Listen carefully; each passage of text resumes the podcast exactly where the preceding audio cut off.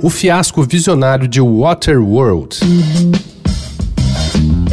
Dois pontos. Uma conversa sobre quase tudo com Daniel Almeida.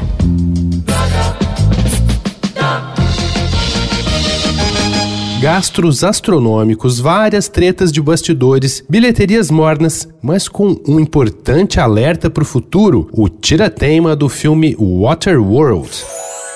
O aquecimento global deixou de ser uma promessa e derreteu as calotas polares da Terra. Todos os continentes estão submersos e os poucos sobreviventes têm que dar um jeito de se manter na superfície do mar. Esse é o cenário do fiasco Waterworld de 1995. Quem aí se lembra? Kevin Costner produziu e estrelou essa aventura pós-apocalíptica que deu errado do começo ao fim, mas passados 26 anos, considerando o caminho que estamos seguindo, parece bem visionário e merece uma recontagem de votos. Elevado a clássico cult pelo The Guardian, Waterworld teve uma lista longa de problemas. Os cenários gigantescos construídos perto da costa do Havaí foram destruídos por um furacão. Kevin Costner despediu o diretor, trocou o roteirista, o compositor da trilha e assumiu a edição final do filme. Os custos de produção triplicaram, o que acabou fazendo de Waterworld o filme mais caro da época.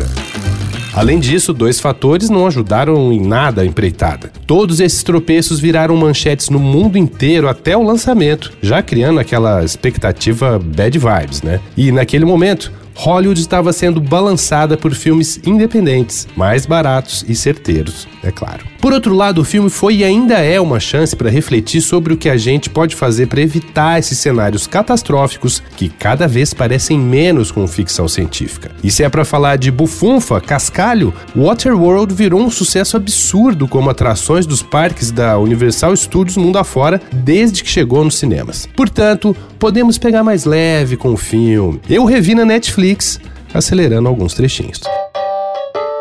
Vai lá no arroba Danico Illustration e me fala se o Waterworld tem mais qualidades do que defeitos. E dá uma olhada nas minhas ilustrações inspiradas na série Bendita Água.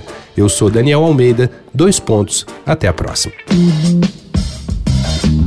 Você ouviu Dois Pontos, uma conversa sobre quase tudo com Daniel Almeida.